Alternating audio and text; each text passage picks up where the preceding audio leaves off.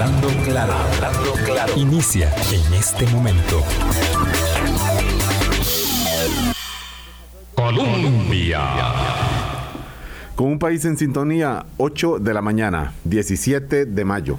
Este servidor, Álvaro Murillo, les agradece muchísimo que estén con nosotros hoy también, hoy martes, em, hoy eh, ya pasada la mitad del, mes mayo, ya viendo los primeros 10 días del, nuevo gobierno, los movimientos, eh, viendo también cuáles son algunos temas que empiezan como a consolidarse en la discusión política, que si la reforma del Ministerio de, perdón, de, Obras Públicas y Transportes, eh, que si la jornada de eh, llamada 4.3 o jornadas de 12 horas, eh, la discusión que mm, es incipiente, a veces pecamos y nos incluimos nosotros los medios de comunicación, los periodistas, de de precipitación, de precipitados. Y digo, no solo los periodistas, algunos fuerzas políticas también. A ver, esto no se va a decidir en esta semana, por suerte. Vamos a tener tiempo para hacerlo, para discutir, para verle los detalles, para ver los pros y los contras y dónde están las trampas que puede haber en algunas eh, propuestas, pero sobre todo dónde están las oportunidades y las ventajas para avanzar en temas que ciertamente hay que avanzar y que, como decía, se están consolidando poquito a poco en, la, en el ambiente político, en este arranque de administración, tanto del Ejecutivo como del legislativo, porque sabemos que hay también 57 diputados queriendo posicionarse de alguna manera con algunas propuestas, con algún tipo de, planteamientos en los proyectos. Y bueno, vamos a irlos conociendo eh, poco a poco. El viernes pasado ya estuvo aquí la jefa de fracción del Partido de Liberación Nacional, doña Katia Rivera, diputada por Heredia, y bueno, hablando en buena medida sobre el partido después de este golpe de la derrota electoral para el Ejecutivo, pero al mismo tiempo de las responsabilidades porque son la bancada más grande que hay. Y mientras todo esto ocurre, mientras todo esto ocurre, pasan otras dos cosas. Número uno, doña, doña Vilma Ibarra de viaje. Entonces estamos aquí eh, tratando de, estar a la altura en el manejo del programa. Durante esta semana, doña Vilma va a estar de viaje y bueno, me, tengo, tengo el honor de ser el, anfitrión de los invitados de cada día, como el de hoy, don José Luis Arce. Y vamos entonces a lo segundo que ocurre y que todo lo vemos cada minuto cuando pagamos, cuando vamos a la pulpería, al chino del barrio, al supermercado grande, a la gasolinera a la venta de pollo, a la carnicería, a la feria del agricultor. Está carísimo todo, carísimo todo, lo dicen los vendedores, lo dicen los productores y lo decimos, por supuesto, los consumidores también. Hay números para esto, la inflación eh, tira para arriba ya, hay un contexto internacional en el cual ubicarnos, por supuesto, pero hay también condiciones propias que quizás pueden influir. Un poquito eh, de estos detalles es de lo que vamos a hablar hoy en una conversación que quisiera sirva también para que ustedes participen en la plataforma 70030303 como una especie de, consultorio de, economía del día a día. Don José Luis Arce, por suerte, tiene la cintura para hablar de los números grandes de la macroeconomía, pero de una manera aterrizada también y bueno, aprovechemos. de momento estamos esperando, ya casi Lady nos trae el, el cafecito está más caro también. Que está carísimo el café. Quizás ha aumentado cerca de 30% el, el café. Esto es a puro ojo. Cada quien sacará sus conclusiones según qué marca y cantidad compre, pero ciertamente es uno de los productos en donde se ve este incremento. Pero bueno, por caro pues más valor le, damos cuando lo tomamos. Además también, José Luis, buenos días y gracias por estar con nosotros. Muchas gracias Álvaro, encantado como siempre de, platicar con, contigo y con los radioescuchas. Vamos a ver qué podemos conversar sobre este tema que como estás mencionando, yo diría que arranca como la confluencia de un montón de factores externos que han llevado al resurgimiento de la inflación muy fuertemente en el mundo. No es un fenómeno local solamente, eh, no es un consuelo de tontos eso, por supuesto, pero sí hay que entender que, es un fenómeno internacional de una especie como de tormenta perfecta en torno a las presiones inflacionarias a partir de finales del año 2020 y sobre todo más exacerbadas esas presiones recientemente. Cuando vemos la expresión en el incremento de los, de los precios, decíamos en algunos productos, los el café, los aceites, em, las, eh, las carnes, por ejemplo, el, pollo, los huevos, eh, que digamos son productos que llevan una cadena atrás, ¿verdad? a diferencia del, combustible, que obviamente lo notamos mucho como ha subido y lleva una cadena, pero quizás más corta que la que llevan estos otros productos. José Luis, podemos, eh, podemos decir que hay que, que los, los factores son los mismos para todos los productos.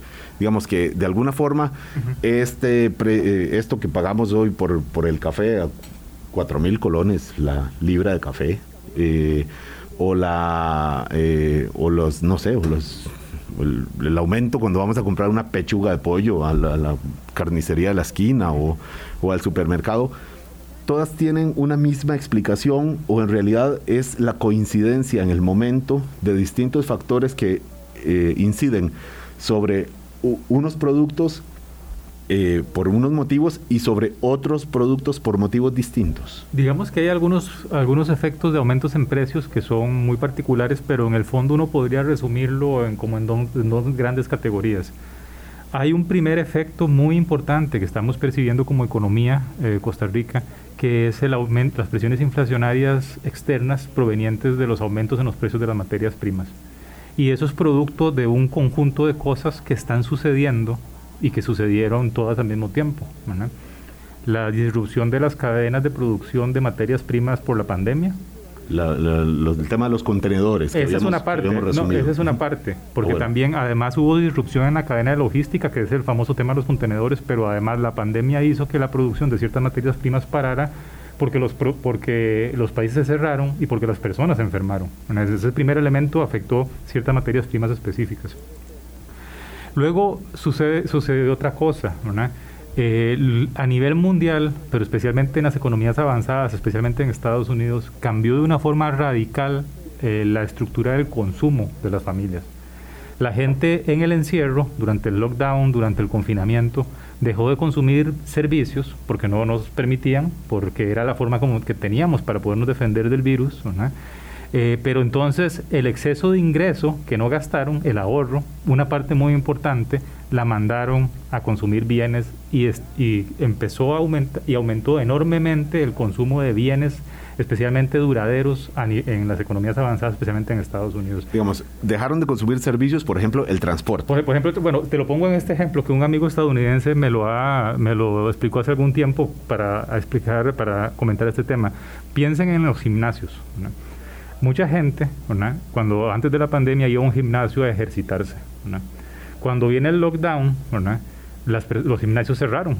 Entonces, ¿qué hicieron una gran cantidad de estadounidenses? Compraron caminadoras, compraron bicicletas estacionarias y compraron equipos de gimnasio para las casas. Claro. Pero claro, ¿qué es lo que sucede?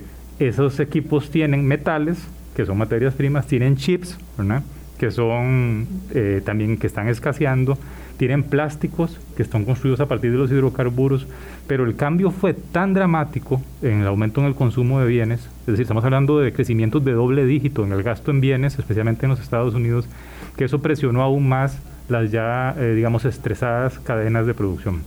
Ese, ese, es un, ese es un elemento adicional.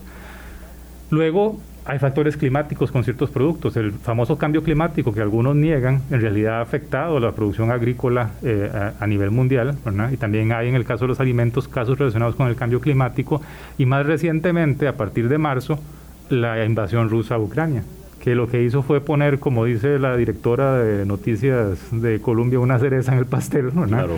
Al agregar una presión. Es una, cereza, pero gigante. Eh, sí, es una, es una, es, digamos que es una, ponerle una calabaza al pastel. Sí, digamos, es, un fenómeno, es un fenómeno que venía de antes, eso terminó de agravarlo, especialmente en alimentos como el maíz, como el trigo. Eh, como los hidrocarburos y además de la psicosis, digamos, y el miedo que provoca un conflicto armado. Entonces, todo ese montón de elementos asociados con la pandemia, asociados con problemas logísticos, asociados con el aumento en la demanda, asociados con el hecho que además en las economías avanzadas los gobiernos imprimieron mucho dinero y además le transfirieron muchos recursos a las familias durante la pandemia para que se protegieran de la crisis, todo eso hizo que, por una parte, tuviéramos un shock de oferta en las materias primas, se volvieran más caras las materias primas y al mismo tiempo la demanda creció enormemente. Estados Unidos se recuperó rapidísimo de sus niveles de gasto y además el gasto creció mucho más rápido y eso empezó a ejercer presión sobre los precios. Ahora, ¿por qué? Muchos van a decir, pero ¿por qué viene eso aquí? Bueno, pues por el comercio internacional. Las cosas que nosotros consumimos, una parte es importada o también compramos materias primas fuera que sirven para producir cosas que producimos acá, como la leche, por ejemplo, el pollo. El pollo es básicamente, un pollo, por ejemplo, es básicamente un saco de cereales con agua. Y esos cereales han subido mucho de precio en el, resto, en el resto del mundo. Por la guerra en el este de Europa, pero, también... por otros factores que están, toda esa cadena de factores que expliqué antes, que son, pueden ser algunos muy específicos para ciertas materias primas, pero todos se resumen en eso. Las materias primas han subido mucho de precio, todas, desde el petróleo hasta los alimentos, pasando por los metales. Y la otra cosa es que además ciertos bienes ya un poco más terminados, también han subido de precio o han escaseado porque en Estados Unidos especialmente y en las economías avanzadas la demanda se recuperó rapidísimo. Claro, eh, José Luis, aquí la, la pregunta que nos hace doña Jenny Sanabria de Cartago, que mm, de alguna forma la, la, la, había maquinado también, y es si lo que ya pagamos en realidad es, es el aumento real o si las cadenas intermediarias todavía están atenuando eh, los, productores, obviamente todos los puntos de intermediación, que son muchos y que por supuesto influyen mucho en, la, en los precios finales, eh, de alguna forma están todavía eh, absorbiendo un poco este impacto y en realidad estos, vuelvo con el ejemplo, los cuatro mil pesos que pagué por por, 500, por medio kilo de, café, en realidad podrían, podrían haber sido no 4.000, sino 5.500, porque la cadena de intermediación eh, para atrás, incluso los productores, aunque bueno, el tema del café por precio internacional afuera anda muy bien para los, los caficultores, dichosamente, muy bien por ellos, pero bueno, eh, ahí hay un, elemento distinto, pero digamos, eh, las cadenas de intermediarios están atenuando de alguna forma y en realidad quizás los precios finales podrían ser aún más altos. Esa es una excelente pregunta, porque el traslado de las presiones inflacionarias externas, esa presión de las materias primas no es de uno a uno ni es igual en todos los productos. Por un poco por lo que estaba explicando la oyente y estabas explicando también vos. Eh, vamos a ver, va a depender mucho del mercado del cual estemos hablando y va a depender de muchos factores, especialmente de qué tan fácil es para el productor o para la cadena de valor transferir los aumentos en los costos. En los productos en donde hay mucha competencia, en donde si yo subo el precio, por ejemplo, las personas me bajan el consumo, o por ejemplo, si en lugar de comprar el café de 5 mil colones o de 10 mil colones, cuando me sube el precio me muevo un café de 5 mil, eso hace que cambien mucho los patrones de gasto en términos de volumen. Los empresarios, las empresas y las cadenas de y las partes en las cadenas de valor tratan de eh, digamos, podríamos decir, absorber una parte de esos aumentos en sus ganancias temporalmente. Y eso lo hemos estado observando. Los precios al por mayor, los precios al productor de manufacturas, por ejemplo, están creciendo a doble dígito desde hace meses, tasas del 15%, pero los precios al consumidor apenas se han acelerado más recientemente, se han acelerado al 6, 7% más en los últimos meses. Eso lo que significa es que hay una parte que no se ha transferido y puede ser que no se transfiera. ¿no? Si los productores piensan que eso es temporal o si creen que la pérdida en el volumen de ventas les afecta más que la pérdida, del margen, digamos, la, baja en el margen. Entonces no es automático, no es de uno a uno, no es, eh, no es igual para todos los bienes y afortunadamente para los consumidores no es de uno a uno. Ahora, si me permitís nada más una observación, ese tema es bien importante, porque también igual cualquier medida que se le ocurra a alguien para tratar de enfrentar esto, también hay que tener cuidado cuando se toma, porque igual que no se transfieren los aumentos, los subsidios, ¿verdad? o ciertas medidas específicas para que esto no afecte a los consumidores podría no transferirse a los, consumidores, Claro, el intermediario de un producto puede decir, bueno, ya he tenido que asumir aumentos de casi 20% eh, de este beneficio que, se hizo para esta para este sector no lo paso el también me, lo como yo porque me lo merezco y quizás tenga algo de sentido de justicia también y dice y al, final el, el consumidor final usted y yo cuando vamos al supermercado, a la feria, al mercado, no sé, decimos, bueno, pero qué raro, dijeron que, iban a bajar los precios del, ¿verdad? del aceite para cocinar y, no se nota al final, claro, eh, las cadenas de intermediación sí lo notan. Pero aquí, José Luis, esto que eh, dijiste, temporalmente, digamos, son eh, actores de intermediación en los productos que están dispuestos a asumir temporalmente este sobreprecio para para de, alguna forma para mantener a la clientela, ¿verdad? Para que no se les vaya a, otra marca o, deje de consumir en la medida en que está consumiendo. Pero llegará un momento en donde podrían de, repente decir, pues no, yo estaba dispuesto a aguantar estos seis meses, pero la cosa va para largo y no, ¿sabe qué? Eh, ahora sí toca aplicarle al precio final el producto. Es, o sea, la situación podría ser más más peor, decimos eh, a veces en Basilón, podría ser peor el, el, aumento de los precios que ya hemos visto. Bueno, podría haber, digamos, sí podría haber un rezago, digamos, en los precios al consumidor respecto a la presión inflacionaria externa. Pero ahí el tema es, digamos, cuál es la capacidad de aguantar ese traslado de los precios al consumidor. Va a depender de la fortaleza de las empresas, va a depender también de lo que uno llame temporal o no. Digamos, por ejemplo, la mayoría de los economistas pensamos, digamos, y eso yo en ese sentido también yo pienso en esa dirección, que este fenómeno de precios de materias primas es un fenómeno que es relativamente temporal. La demanda, el cambio en la demanda hacia bienes no va a quedarse así. Conforme las economías se van reabriendo, las, las familias empiezan a consumir más servicios y entonces se va a reacomodar la demanda de los consumidores.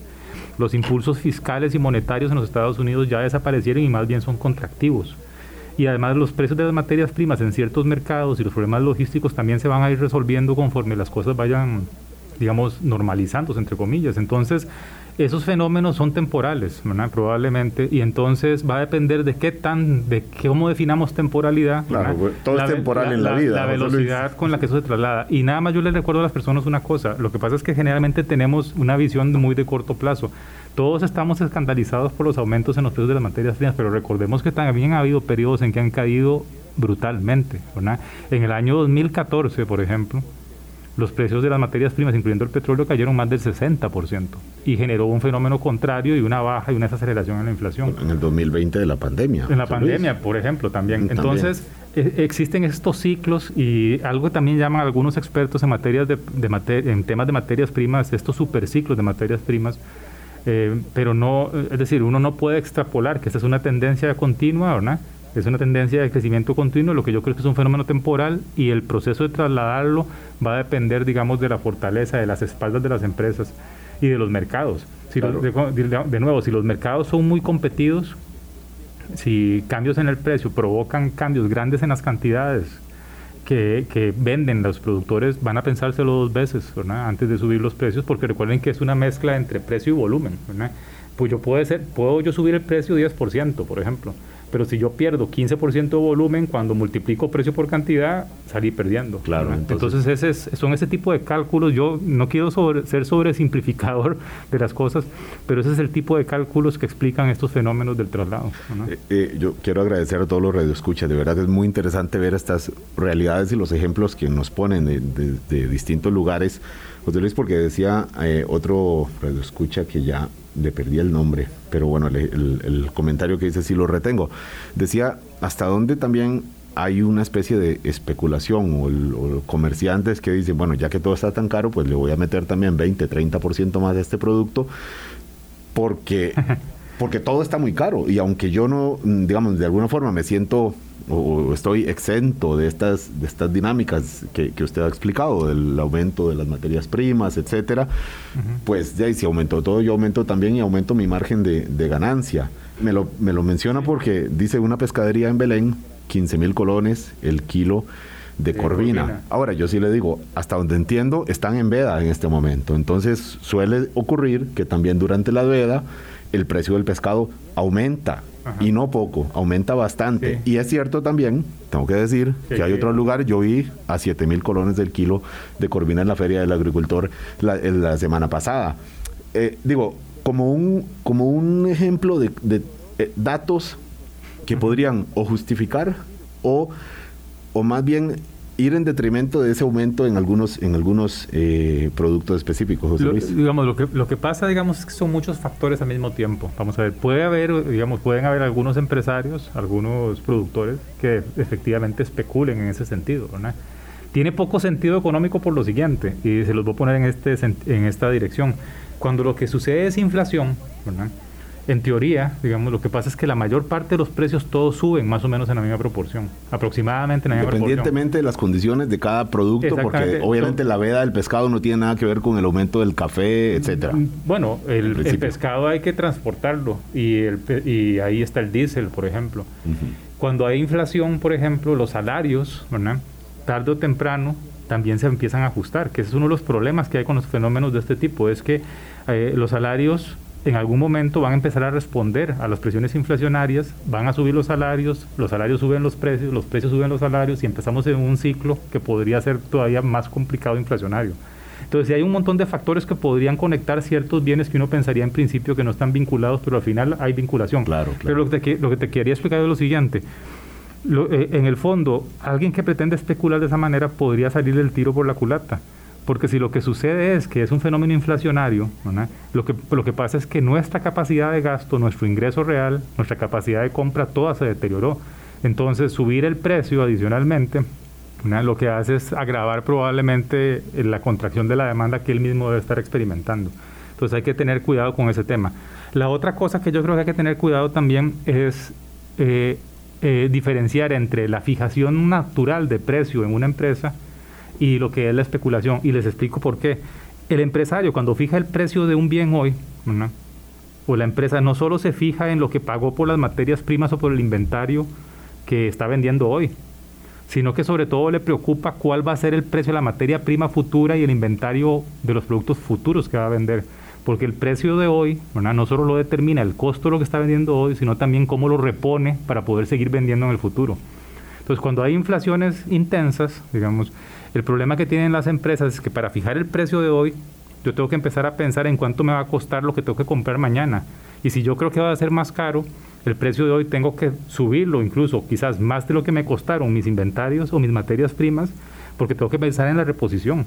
Entonces es un, es un fenómeno dinámico. A veces las personas creemos que es un tema de especulación o de buenos contra malos, ¿verdad? y es natural que eso suceda un poco más en esta cultura que tenemos de, de tribus, pero también mucho tiene que ver con esos fenómenos que están asociados con la forma en cómo en cómo en cómo se fijan a los precios. Yo estoy seguro que un dueño de una pulpería o un mini super entenderá muy bien eso que le estoy diciendo, porque tiene que pensar en cuánto le va a costar esa, ese inventario futuro. Claro, aquí es donde entra en juego el factor incertidumbre. Ah, sí, claro. Y, el eh, versus la posesión de datos para tomar decisiones. Eh, si yo sé ahora mismo, hoy en mayo, eh, en cuánto va a estar el, no sé, el barril de petróleo, digo, yo un país, Recope, digamos, o un país donde tiene, digamos, importación monopólica de combustible, como es Costa Rica, que es una rareza en el mundo, ciertamente, pero eh, entonces, pues tomo decisiones ya sabiendo cuánto va a costar dentro de ese momento. Pero tengo más recursos eh, profesionales, etcétera, para más o menos prever por dónde pueden dar. Pero el comerciante, el dueño del abastecedor, el, señor que está produciendo tomates aquí en Cartago, dice, si ya los agroquímicos me tienen ahogado, eh, cómo van a estar en tres meses. Entonces, de repente, aunque lo sienta más caro, podría estar abasteciéndose más pensando en, y aquí viene el elemento incertidumbre o miedo, en que ya subió bastante, quizás se duplicó, pero dice, bueno, es que tal vez en tres meses, si sigue esta tendencia, ya no va a costar no solo el doble de lo que pagaba antes, sino cuatro veces. Entonces, me abastezco más y ese costo lo transfiero al, a los precios actuales. Es lo que me más o menos ha explicado. Exactamente, y, efectivamente la incertidumbre es un factor importante, es una de las razones por las cuales la inflación es mala, ¿verdad? porque le añade incertidumbre a las decisiones de los consumidores y de, los, y de, las, y de las empresas, y, y esa incertidumbre cuesta, ¿verdad? Ese agricultor que estás planteando, que no sabe muy bien, eh, puede no tener la información eh, a su propiedad para poder determinar el precio de sus insumos en el futuro y por lo tanto equivocarse en el precio hoy, esa equivocación, entre comillas, eh, le puede costar cara. Le puede costar a muchos hogares que están viviendo eh, en, las, en la parte baja de, la no pobreza, o más bien apenas encima de la línea de pobreza, les puede costar exactamente cruzar esa línea. E-, ese es uno de los problemas complicados de esto que está sucediendo ahora. Vamos a ver, no todos los aumentos en los precios tienen impactos iguales sobre los grupos de personas. Por ejemplo, cuando lo que suben son los precios de ciertos servicios, como la educación privada o la salud, que no están subiendo ahora, por cierto, que eso está creciendo mucho más lentamente aquí y en el resto del mundo, eh, o lo que suben son los combustibles, que es las familias más ricas son las que más los consumen, pues el impacto distributivo es, digamos, está cayendo sobre las espaldas de personas que en teoría tienen más capacidad de soportarlo. Cuando lo que empieza a acelerarse son los alimentos, como las inflaciones que estamos teniendo interanuales en alimentos, cercanas ya al 10%, los sectores más afectados son las familias más pobres porque proporcionalmente gastan mucho más de su de su presupuesto, de su ya limitado presupuesto, gastan en alimentos. Entonces, este fenómeno, desgraciadamente, también está golpeando mm, de forma más eh, negativa a, eh, a, los hogares más pobres. Claro, si antes gastaba 100 mil, entonces ahora gasta 110 mil en eso, y dígale a una empleada doméstica que se saque 10 mil colones más para hacer exactamente lo mismo que estaba haciendo hace solamente José Luis, y aquí va el punto, con esto nos vamos a la pausa y con esto introduzco el segundo bloque. Ah, para hacer lo que hacía solamente hace unos meses, es que ha sido bastante rápido, José Luis. no, no, parece como, como una cuesta eh, dura, pero, pero sostenida, que poco a poco, no, no, esto parece que fue un trepón de, de, unos meses, no que estuviera barato antes la situación, pero la inflación, todavía recuerdo los informes macroeconómicos del Banco Central, pero además se notaba en las, en las calles también, y ciertamente durante la pandemia, pues más por el tema del consumo, nos decía, bueno, las cosas están eh, baratas, bueno, baratas, no han subido tanto, pero esto ha sido mm, muy explosivo, este, este incremento, José Luis. Con esto nada más lo, lo, dejo, le pido ya el comentario justamente al volver de este corte comercial a las 8 y 26 de la mañana. Venimos. Hablando claro. Colombia. Con un país en sintonía, 8.29 de la mañana, José Luis Arce, economista, nos ayuda a comprender, a dimensionar, a explicar eh, el, este aumento tan fuerte en el costo de la vida que decíamos antes del corte. Ha sido Mm, muy, mm, eh, muy corto el momento en, donde, que, en que se ha reflejado, quizás podríamos decir eh, explosivo este, este aumento hasta ahora, cruzando los dedos para que no se agrave eh, en, los próximos en los próximos meses, pero bueno, hablamos de lo, registrado hasta ahora. podemos coincidir en que en que hace solamente quizás un año no era un, no era un problema como tal y de repente en parte por la recuperación post pandémica, en parte por, por estos elementos que ya usted ha mencionado, eh, obviamente la, la, detonación de la guerra en el este de Europa hace tres meses, eh, tres meses, sí, febrero, eh, pues se juntaron en estos factores que, podemos coincidir en que ha sido demasiado rápido y, se, y, se refleja así en, en los precios.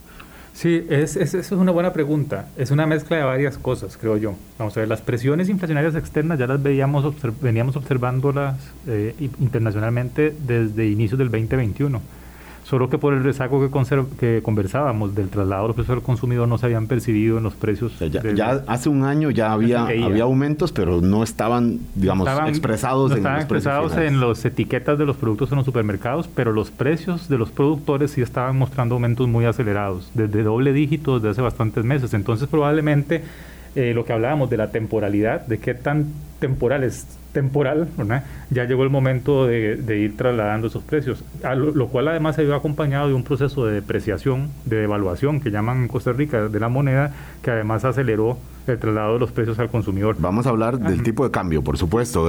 alguien nos escuchaba, decía, ¿qué tiene que ver el tipo de cambio? Bueno, ya casi vamos al tipo de cambio que tiene que ver con esto, pero que tiene vida propia también como un factor. Perdón. Y, y, el otro tema es lo que estabas mencionando de febrero y marzo, que eso lo que hizo fue exacerbar y aumentar la volatilidad de los precios de materias primas los aumentos en el maíz, en el trigo, en los fertilizantes, en los aceites vegetales, especialmente los basados en, en, semillas de girasol, que es lo que se produce en la zona en, la zona en conflicto.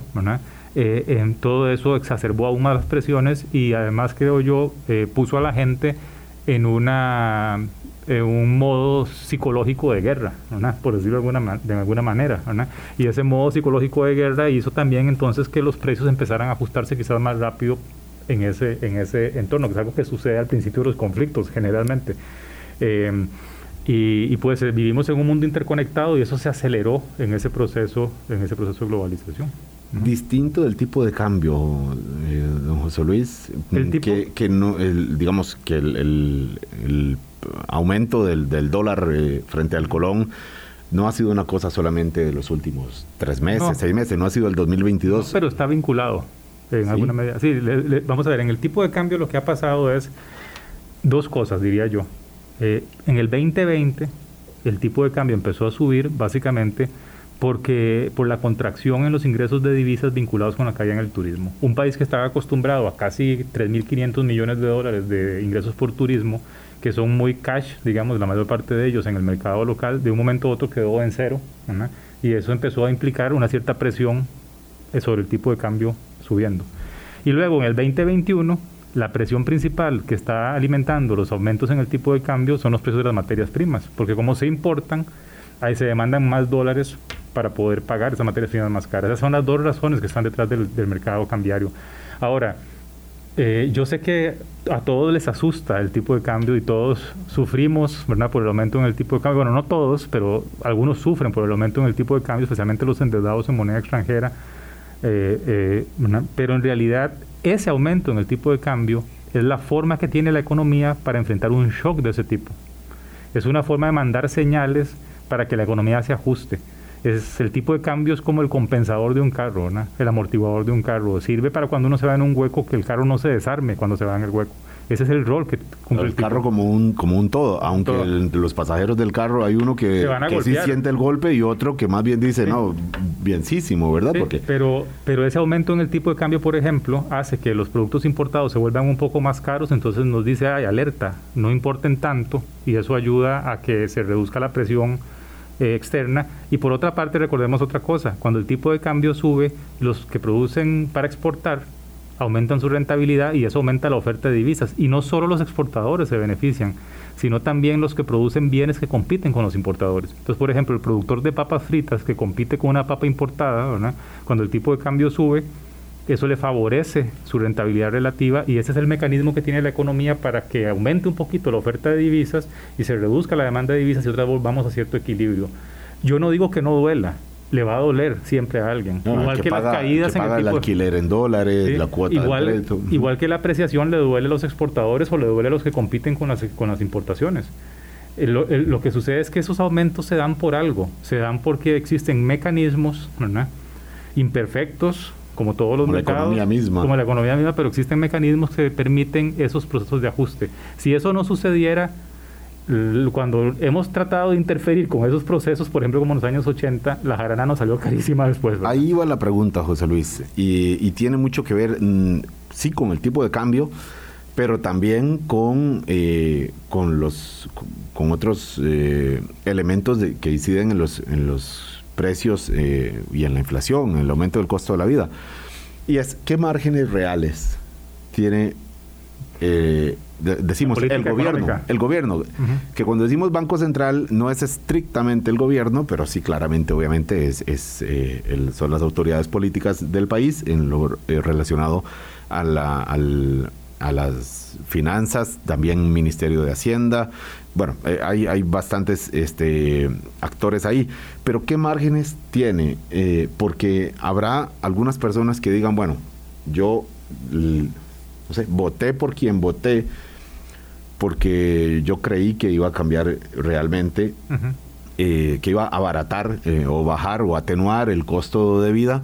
Y estoy viendo que no es tan, tan fácil porque escuchando al economista José Luis Arce hablando claro, me dice que todos son factores internacionales eh, y aquí los rangos de maniobra que tiene el gobierno, sea el de Alvarado, el de Chávez, el de, de cualquiera, Solís, son, son, son mínimos. ¿Es así o realmente todavía hay un margen para seguir creyendo que lo que hay que hacer es darle tiempo a la institución eh, correspondiente de que atenúe un poco y cuán conveniente es, porque mencionó usted lo de los años 80 cuando se quiso eh, intervenir muy fuerte con, el tipo de cambio en un contexto internacional complicado también en ese momento.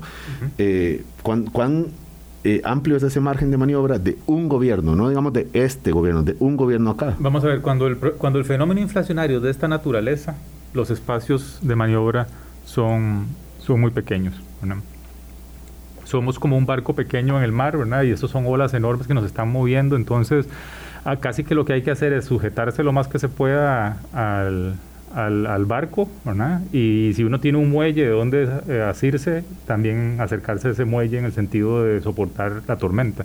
Porque los espacios de remar contra esto son muy limitados porque es porque no hay no hay herramientas de política monetaria digamos ni de política económica digamos que, eviten eh, este shock entonces qué es lo que hay que hacer hay que evitar ciertas cosas. El primer riesgo que hay con los fenómenos inflacionarios es que la gente se meta en una psicología inflacionaria entonces ¿Qué, ¿qué significa eso significa que la gente empiece a creer que los precios van a seguir subiendo aunque las razones reales digamos la realidad no diga eso ¿no? Entonces, por eso es que los bancos centrales empiezan a subir las tasas de interés y empiezan a anunciar que ponen una política monetaria restrictiva, incluso en el caso de un país como Costa Rica, que el problema no es de demanda, sino que es que viene de afuera, básicamente para qué? Para decirle a los costarricenses, vean, están subiendo los precios, pero yo voy a usar todo mi instrumental posible para que eso no eh, se mantenga así y voy y prometo, ¿verdad? Me comprometo a que la inflación va a bajar al rango meta en los próximos 12, 18 24, 24 meses. Entonces el Banco Central empieza a subir la tasa de interés, empieza a recoger liquidez, ¿verdad? Para contener las presiones de demanda y para reafirmar su compromiso con la meta inflacionaria y eso hace que los precios, en teoría, va a hacer que los precios tiendan a moderarse. Reducir la cantidad de dinero, que circula en la calle. Exactamente. Sí, lo que hacen los bancos centrales cuando la, la, inflación generalmente es un fenómeno que está vinculado con la demanda, es cuando gastamos mucho. Cuando la economía va, va, muy bien, casi siempre hay una... Por eso es que aquí en el caso costarricense eso no es exactamente lo que está pasando. La economía se ha recuperado, pero no tenemos un exceso de demanda, lo que tenemos es un shock externo pero el Banco Central tiene que aplicar la los aumentos en la tasa de interés básicamente para asegurarse que se mete en la cabeza de nosotros los costarricenses y nosotros le creemos, ¿verdad? Asegurarse que le creamos que la inflación se va a controlar. Porque si nosotros no creemos que la inflación se va a controlar, empezamos en esa espiral inflacionaria que lo que hace es alimentar los aumentos en los precios. Decisiones como cuáles son las, las que la teoría indica que los consumidores eh, tomamos en situaciones como estas, cuando decimos, uy, la inflación, eh, no sé, aumentó 7% interanual, me parece que por ahí ronda, pero, pero podría, podría aumentar más en el próximo registro. ¿Cuáles son las decisiones típicas que hacemos los consumidores? hay, hay, dos tipos de decisiones que son claves para el tema inflacionario. Uno es los productores, por ejemplo, si ven que la inflación fue muy alta el trimestre pasado, pensar que eso va a seguir igual y entonces los precios los suben, ¿verdad? Pensando que eso va a seguir. eso que les expliqué del costo de reposición de, las, de los productos que se venden y de las materias primas que he utilizado en la producción, si yo pienso que la, inflación sigue subiendo en el futuro, voy a ir aumentando los precios más pensando que esa eso va a ser, entonces eso, eso aumenta la espiral inflacionaria. Y la otra cosa que es clave, y yo sé que esto en un 2, 3 va a estallar la gente en las redes sociales, ¿verdad? Porque probablemente, es decir, lo que voy a decir obviamente no es del gusto de muchas personas. Culpen a José Luis, no al conductor del programa. El otro tema es cómo gestionar la política salarial. Porque vamos a ver, las, las, obviamente nos vemos todos afectados en nuestro poder de compra porque nuestro salario no ha aumentado y la inflación ha aumentado y todos esperaríamos que nuestro salario aumente. Pero si esos aumentos salariales no se dosifican y sobre todo no empiezan, eh, no, no, cae esa misma espiral inflacionaria sobre los salarios, o más bien cae esa misma espiral inflacionaria sobre los salarios, empiezan a subir los precios, los salarios, a ajustarse los salarios nominales y eso empieza a alimentar más el fenómeno inflacionario en el sentido que es uno de los componentes principales de producción. Pero eso solo ocurre en el sector público, José Luis. O sea, no, no, no, no veo eh, al sector privado ahora mismo en una posición de aumentar eh, salarios, bueno, considerando que aumentó el costo de vida. Como, como todo en la vida, digamos, va a depender del sector. Los salarios mínimos van a tener que ajustarse a inicios del año entrante. Eh, entonces puede empezar a suceder eso y eso hay que tener cuidado. don José Luis, y, tal vez, nada más que, eh, ahora, sí hay cosas que sí se pueden hacer, pero no son el tipo de cosas que la gente cree normalmente que hay que hacer en estos casos. ¿Como cuáles? La gente piensa, por ejemplo, eh, como eh, controlar los precios de los combustibles o controlar los precios de las materias primas o de los alimentos. Bueno, eso sería una locura. Eso no va a servir y probablemente lo que va a provocar es un problema más grande eh, en el sistema Como, como, querer meterse al mar para cambiar la marea. Sí, exactamente. Es como... Se, cansa uno, se agota y, obviamente no y, y bota dinero sin sentido. Pero, por ejemplo, si su preocupación es con la gente más vulnerable, lo que sí se puede hacer es, por ejemplo, subsidiar las tarifas de transporte público, porque generalmente la gente más pobre, la que más transporte público usa, pregúntenle simplemente a una persona que trabaja en un puesto, digamos, modesto, en una tienda o una trabajador o un trabajador doméstico, por ejemplo, cuánto gasta en transporte todos los días. Y eso podría ser algo que tenga impacto positivo, ¿verdad? Sobre las sobre las, los sectores más vulnerables. Pero eso sí, ojo, cuidado, ¿verdad? Que que el subsidio llegue al, usuario del transporte público, no se eh, queden los transportistas. Se me adelantó porque ya, ya iba a decir eso. Eh, eh, claro, los autobuseros estarán contentos.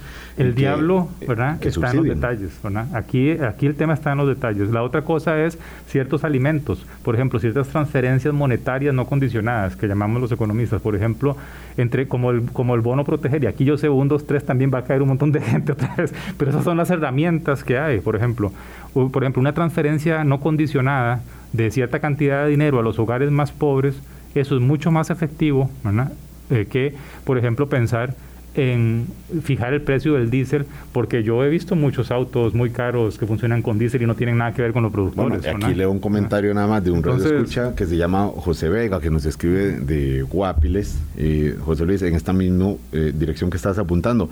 Estoy leyendo una noticia, dice él, de que hay 1.500 1.500 personas que pidieron entradas para ir a ver el repechaje de la selección en Qatar en junio.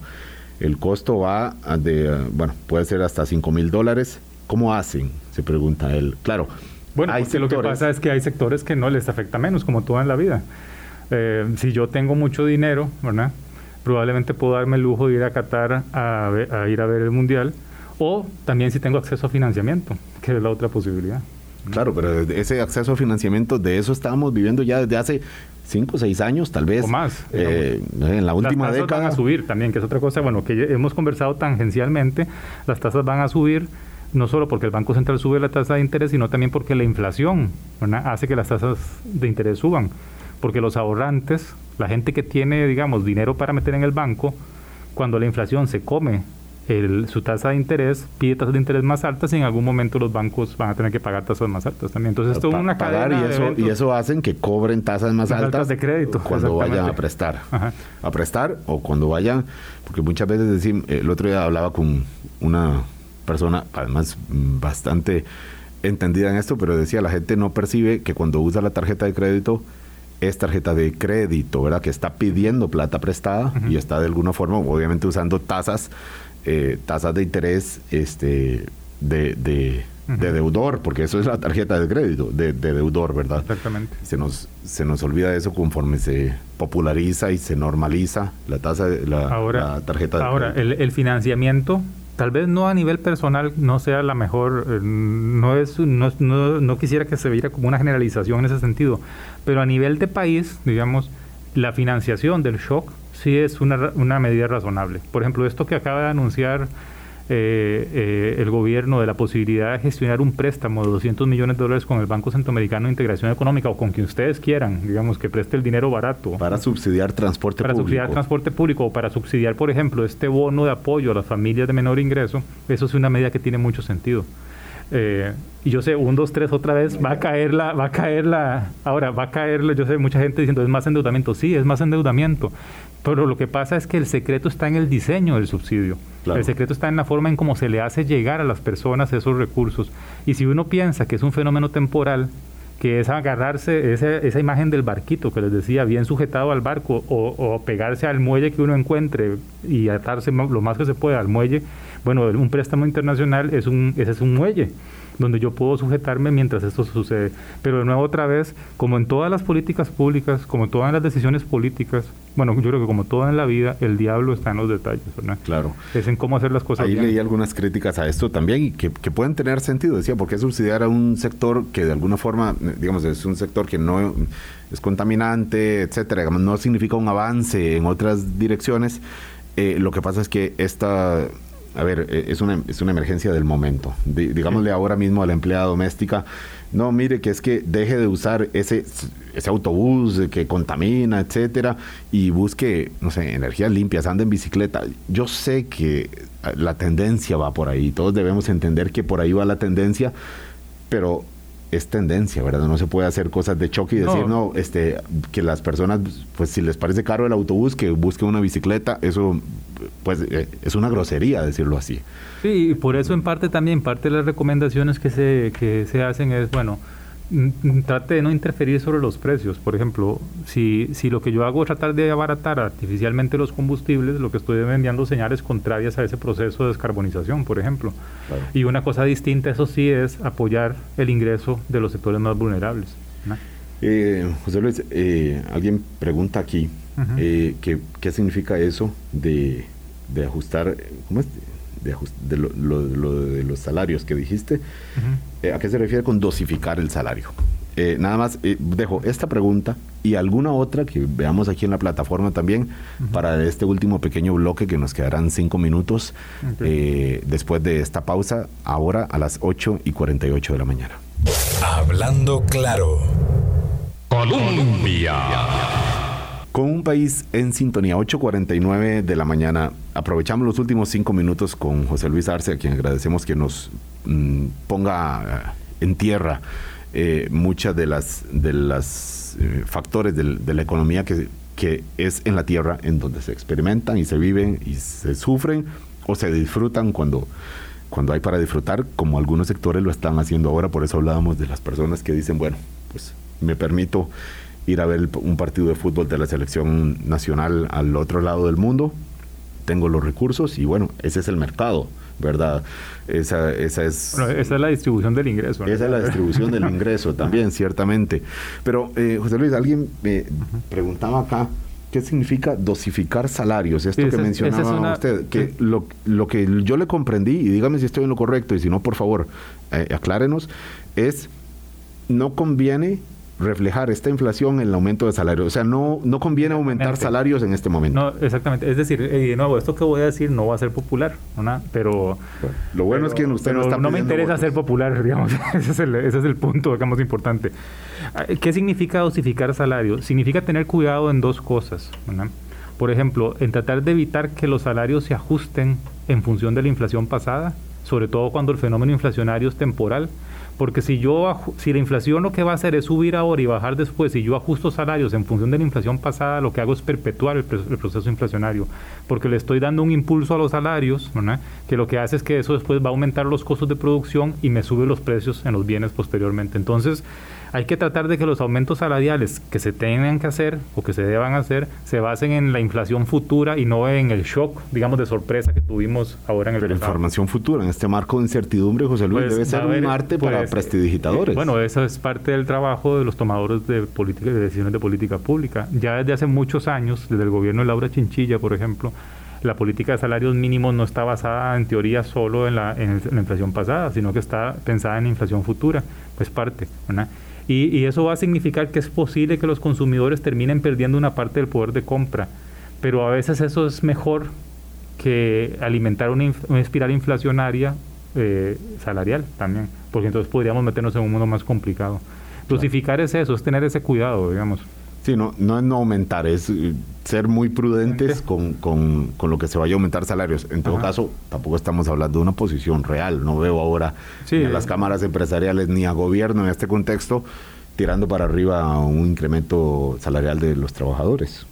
Pues, pues no, por las implicaciones inflacionarias aunque también en alguna medida, dependiendo de cómo se haga ese proceso, reponer el poder de compra de las familias termina reflejándose en el gasto. Claro, ahí. Entonces, de nuevo, como todo en la economía, si, si esto fuera sencillo, digamos, eh, no estarían estos dilemas de política pública a lo largo del tiempo, ¿verdad?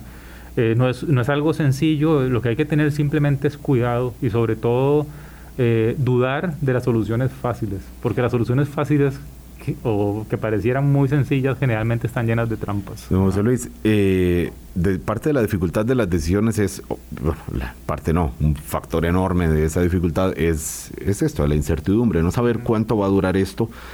Eh, y has hablado del barco pequeño que, trata de soportar el temporal. La pregunta es cuán temporal es este temporal, eh, porque mm, estamos hablando de una de una coyuntura o estamos hablando de un cambio de paradigma, porque habrá algunas personas que digan, no, ¿sabe qué? Yo suspendí el gimnasio y compré, no sé, unas bolas de estas grandes para hacer ejercicios o la caminadora para mi casa por un tiempo, pero pretendo volver al gimnasio o habrá quien diga, ya, pandemia aparte, motivos sanitarios aparte, habrá quien diga, no, pues la verdad es que de que bien, ya no tengo que durar media hora trasladándome al gimnasio, puedo aquí en la casa más cómodo y con algún tutorial en línea, etcétera, etcétera, y no vuelva nunca al gimnasio. Y esto como un ejemplo de muchísimas decisiones en muchísimos ámbitos de cosas que no volverán ya y que pueden alterar también la dinámica de, de precios. Es una pregunta difícil de responder. Yo pienso, digamos, que los que las razones detrás de esa aceleración inflacionaria son temporales. Digamos, yo creo difícil pensar que por los aumentos, por los mismos aumentos en los precios y por los cambios en los patrones de consumo, la presión sobre la producción de bienes se mantenga tan intensa como está sucediendo. Llegará a ceder, debería ceder en algún momento. Por otra parte, vamos a ver, hay una parte del mundo que en estos momentos se está desacelerando, por ejemplo China y Asia por la pandemia, que por cierto no se ha acabado, ¿verdad? Que no se ha acabado y ese es un elemento que puede afectar los patrones de demanda y de gasto. Y la otra cosa por la que tiendo a pensar de que esto también va a ser temporal es porque los impulsos monetarios y fiscales que dieron, que se explican parte de este problema, eh, en Estados Unidos se están retirando y los aumentos en las tasas de interés en los Estados Unidos, la, contracción monetaria, la eliminación, por ejemplo, del impulso fiscal, eso va a hacer que eh, eh, esos que compraron la caminadora, digamos, durante la pandemia, ahora no la van a tener tan sencillo, ¿verdad? Entonces van a tener que ajustar sus patrones de demanda y eso se va a reflejar probablemente en los precios. No va a ser inmediato, ¿verdad? Pero, pero eh, con esto, con esto vamos a vivir todo el año probablemente. vamos a ver, nosotros eh, hacemos, hemos hecho estimaciones eh, para nuestros clientes, por ejemplo, de la inflación y nuestro modelo lo que nos dicen es que probablemente vamos a tener inflaciones de 8 o 9% interanuales, es decir, de el aumento. El aumento de un año a otro. De un año a otro, eh, por lo menos hasta marzo del año entrante. Claro, nos queda un Pero después, eh, después la inflación poco a poco iría cediendo hacia, hacia niveles más razonables. Entonces, va a ser temporal, pero yo creo que temporal en este caso pueden ser perfectamente de 12, 18 meses. Don José Luis, ¿cuál es la palabra clave para los hogares en este momento entonces, en términos de enfrentar esta situación? una palabra es prudencia y pensar todo. Sí, es, es prudencia, diría yo, es, es entender que nos hemos hecho más pobres todos, eh, lo lamentable es que a algunos les va a afectar más que a otros. Esa es realmente la preocupación más importante que queríamos tener. No es tanto el empobrecimiento general, sino es cómo afecta diferencialmente a diferentes sectores. Eh, creo yo que hay que, pues habrá que aguantar, hacer, afilar el lápiz, hacer cálculo del, presupuesto familiar y ojalá de verdad la, el, el gobierno utilice sabiamente los espacios fiscales que tiene para tratar de apoyar de verdad a las familias más pobres, porque esos sí son, esos sí están pasando realmente mal. Realmente mal, claro, claro. Eh, como decíamos al principio del programa, es parte de lo que vamos a ir viendo, de cómo se acomoda este nuevo gobierno todavía en fase de asentarse. Y que lo haga bien, ¿verdad? Claro. Que lo haga con... con, bien en tiempo, en tiempo y forma. Bien en tiempo y forma, con atendiendo a la realidad y no a lo que me imagino que es el mundo en el que vivo. Muchas gracias, José Luis, por estar con nosotros hoy. Gracias a ustedes, siempre me encanta platicar con no, Nosotros también y ojalá ustedes radio escuchas también. Que tengan un muy buen martes, 8.56 de la mañana. Se nos acaba el tiempo. Hasta luego. Hablando claro, hablando claro.